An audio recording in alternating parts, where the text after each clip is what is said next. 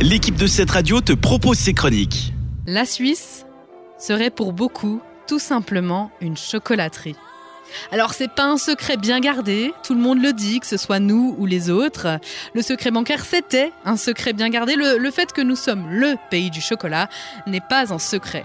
Alors, si nous sommes complètement honnêtes, on a vaguement entendu dire que le chocolat belge ce serait le meilleur, que la Belgique c'est le pays du chocolat, etc., etc.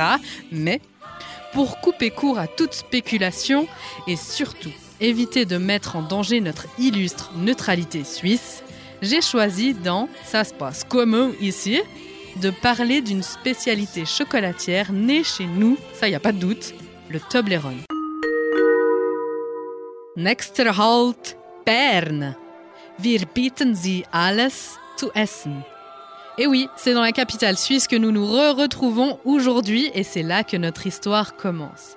Jean Tobler vient d'ouvrir sa confiserie dans la Mittelstrasse à Berne. Au départ, Jean Tobler travaillait pour d'autres chocolatiers. Puis, il a décidé d'ouvrir la sienne et de produire ses propres produits chocolatés, à la base avec de la matière de seconde main. Nous sommes en 1868 et les consommateurs ne manquent pas.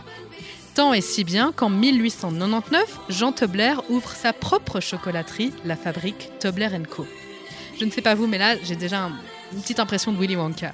Et la comparaison ne s'arrête pas là, parce que comme Willy Wonka, les Tobler voyagent et s'inspirent ailleurs. Et c'est alors qu'en 1908, Théodore Tobler, fils de Jean Tobler, et son cousin vont faire un petit voyage en France. Sur place, ils ont goûté ces fameux produits au nougat et en rentrant en Suisse, ils se sont dit Hé Et si on mélangeait notre chocolat avec du nougat? Et c'est ainsi qu'est né notre fameux Toblerone. D'ailleurs, le nom a plusieurs jeux de mots. Tobler d'abord pour leur nom de famille, ensuite Torone pour cette petite confiserie italienne faite à base de nougat. Et dans le mot Toblerone, petite dernière astuce, on retrouve aussi les lettres de Berne. Aujourd'hui, le Toblerone est encore produit à Berne et est vendu dans plusieurs centaines de pays. Je ne sais pas si vous avez remarqué aussi, mais dans les duty free, on trouve systématiquement du chocolat suisse et quasiment systématiquement du Toblerone. Aujourd'hui, la recette n'a pas beaucoup changé de l'original. On a du sucre, du chocolat, du nougat, du miel, des amandes et du blanc d'œuf. Il est reconnaissable à son emballage en carton jaune triangulaire et aux grosses lettres rouges Toblerone. Alors avec le temps, la gamme s'est étoffée et on trouve actuellement six autres Toblerone. Le noir, le blanc, le praliné, celui avec du lait et des raisins, etc. etc. Et puis, que nos auditrices et auditeurs musulmans se régalent, car le Toblerone a reçu la certification halal en 2018. En ce moment, si vous allez sur toblerone.ch, vous pouvez faire personnaliser l'emballage avec le prénom de votre choix.